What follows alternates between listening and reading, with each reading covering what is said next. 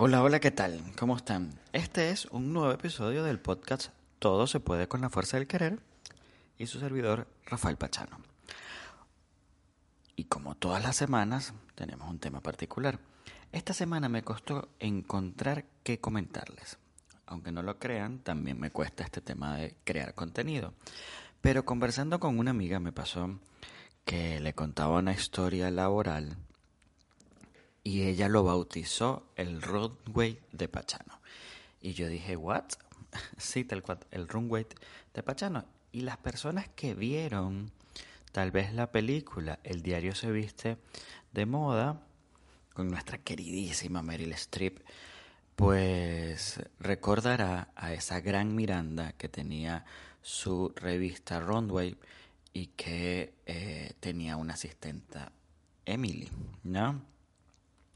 Resulta ser que eh, en algún momento de mi vida laboral, pues yo tuve la oportunidad de pertenecer o de ascender directamente al cargo de gerente de almacenes de una gran compañía de telefonía a nivel mundial.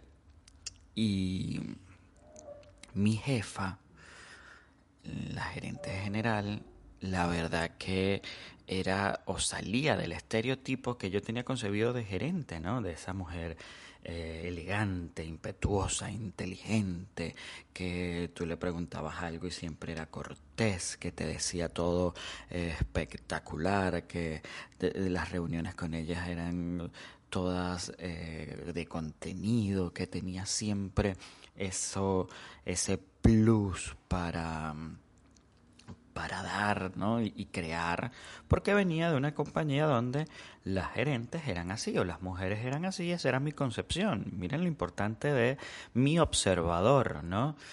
Eh, y yo tenía ese concepto de que la gerente era eh, una mujer intachable, de blazer, de tacones altos, bien peinada, maquillada, ¿no? Y bueno, resulta ser que me consigo con un estereotipo totalmente diferente. Me consigo con una mujer eh, mucho más alta que yo, de un sector de Venezuela que es Guayana, que es bien eh, folclórica, ella al expresarse, eh, muy inteligente. Debo decir que muy inteligente, una mujer que eh, nunca dejaba de, actuar, de accionar ante lo que se necesitaba. La verdad que aprendí muchísimo de ella, eso de eh, uno no se detiene, sino sigue a donde va. Y bueno, total que eh, no confieso que me pasó lo mismo que Emily en, en la película, porque yo decía, tengo que pasar un año aquí, tengo que pasar un año aquí, este cargo yo lo tengo que tener un año inconscientemente sin haber visto la película, era lo más cómico. Aunque había visto la película, pero no había hecho como que la acotación en mi cerebro, hey, esto tiene que pasar. Y nada, fue, fue, fue muy cómico porque hubo anécdotas, eh, como en algún momento ella me dice que estamos en una reunión y me dice que le importa que le sabe a carato de piña. Y yo me quedé así como que, ¿what? O sea, que tiene que ver la piña con la reunión, ¿qué es esto?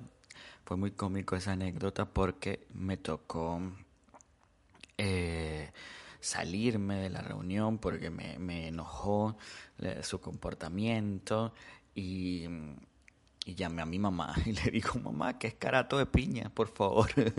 el carato de piña es el, o, el ananá para los que también escuchan este podcast en, otro, en otros países.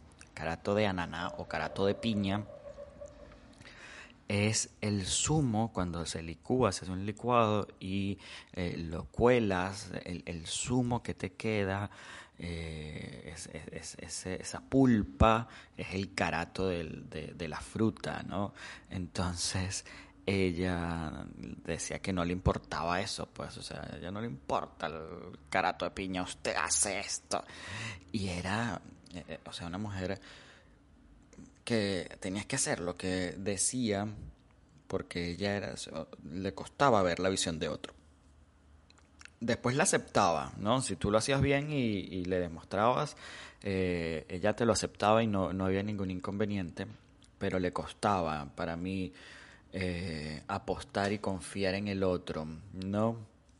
Bueno, total que eh, en una reunión también me dijo eh, que yo no tenía las bolas bien puestas para hacer algo. Y yo que ahí también me paré y me fui porque le dije que no me no iba a tolerar eh, falta de respeto porque yo no no hubiera hecho algo en su momento. Y mi decisión de haberlo tomado en vez de me preguntara por qué yo había hecho esto de o, no hacer algo, ella tomó esa decisión. Fue, fue de, insultarme, o para mí fue un insulto eh, decirlo de esa manera, ¿no? Y fue justo, fue muy cómico porque al año exacto de yo estar ahí, ya como a los ocho meses me había resignado a que, bueno, no voy a, cambiar de trabajo rápido y, disfrútatelo, estás haciendo algo que te gusta, viajaba por toda Venezuela, eh, conocí muchísima gente, de verdad que fue muy rico la experiencia, pero justo al año, justo, justo al año, me llamó mi ex jefa para ofrecerme una, una gerencia dentro de su nuevo equipo de trabajo. Y migré, por supuesto dejé al runway allí y, y quedó. Pero es una muy linda historia, es un muy lindo momento. Fue, fue de esas cosas espectaculares que, que viví, que disfruté, porque me hizo crecer muchísimo, me hizo mirar desde otras perspectivas, me hizo mostrar que no importa el estereotipo que se tenga, no importa el léxico que tú tengas, esa persona vale, esa persona te va a enseñar algo, esa persona está ahí. Mi, mi observador cambió a, a ese a, poder abrir y, y, tener otras perspectivas de verdad. Así que hoy mi reflexión es esa, seamos un buen observador de lo que nos rodea y no miramos con gringolas, que creo que es ahí donde radica todo. Así que, nada, quería hacerles llegar este, esta pequeña historia. Gracias por los comentarios que he estado recibiendo. Gracias por eh, compartir el podcast. Gracias por estar ahí siempre. Y como siempre les digo al final, nos escuchamos cuando me escuches. Un abrazo.